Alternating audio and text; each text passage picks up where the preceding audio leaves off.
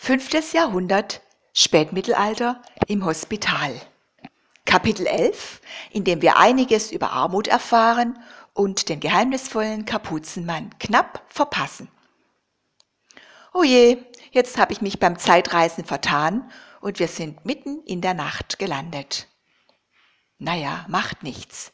Vielleicht kann ich ja gleich ein bisschen herumspuken und Leute erschrecken. Straßenlaternen gibt es nämlich noch keine und deswegen sind die Gassen um diese Zeit stockdunkel und wunderbar gruselig. Hört mal, wie still es ist. Keine Autos, keine Flugzeuge, nichts. Nur ein bisschen Hundegebell und das Geraschel der Ratten. Und so viele Sterne am Himmel.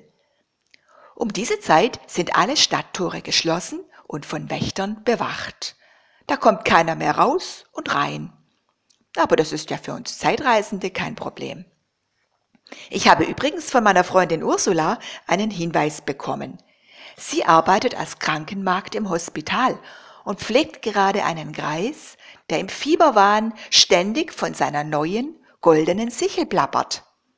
Vielleicht haben wir nach dem Reinfall in der Badestube ja Glück und er hat wirklich unsere Sichel? So, da sind wir auch schon. Ich klopf mal an das schwere Holztor. Guten Abend, Ursula. Da bist du ja endlich, Otto. Wolltest du nicht schon heute Morgen kommen? Jetzt hast du Pech.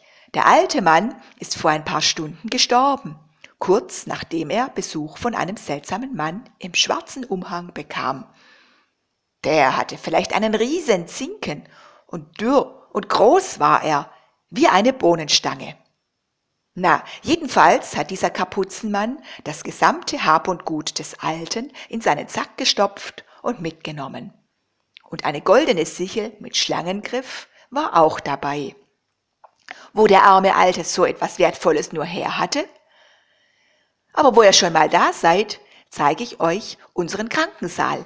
Gebt acht, es ist dunkel hier. Wir haben nur Öllämpchen. Weil durch den nassen Sommer ein Großteil des Getreides verdorben ist, haben viele der alten Menschen hier Bauchweh und Durchfall. Deswegen sind wir so überfüllt, dass die meisten Betten doppelt belegt sind. Wir arbeiten zwar schon rund um die Uhr, aber wir bräuchten noch viel mehr Platz und Pfleger. Sicher habt ihr die vielen Bettler auf den Straßen gesehen. Manche haben verkrüppelte Beine, manche sind blind oder taub. Denn wer nicht selbst sein Brot verdienen kann, ist auf Almosen angewiesen.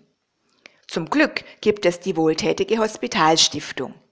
Hier im Spital haben ein paar dieser armen Schlucker wenigstens ein Dach über dem Kopf.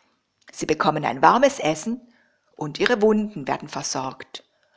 Aber man müsste noch viel mehr tun. Da hast du völlig recht, Ursula.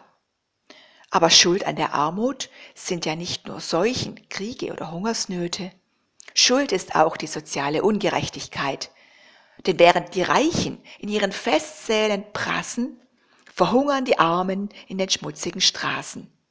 Dabei glauben die Menschen, dass Gott entscheidet, wer in welchen Stand hineingeboren wird. Arm geboren, arm gestorben, Pech gehabt. Zum Glück stiften manche adelige und wohlhabende Bürger Geld, wie Sibylla Egen, eine tolle Frau, die hat von ihrem Vermögen viel abgegeben für Waisenkinder und andere. Da draußen läuft sie gerade vorbei. Sei gegrüßt, verehrte Sibylla. Ihr merkt schon, das Mittelalter ist keine besonders gesunde Zeit. Impfungen oder gut ausgestattete Operationssäle wie im Diak Krankenhaus gibt es noch nicht. Und so stirbt jeder Zweite vor seinem 15. Geburtstag. Na, mir ist die Lust aufs Herumgeistern jedenfalls vergangen. Außerdem müssen wir jetzt unbedingt herauskriegen, wer und wo dieser Kapuzenmann ist.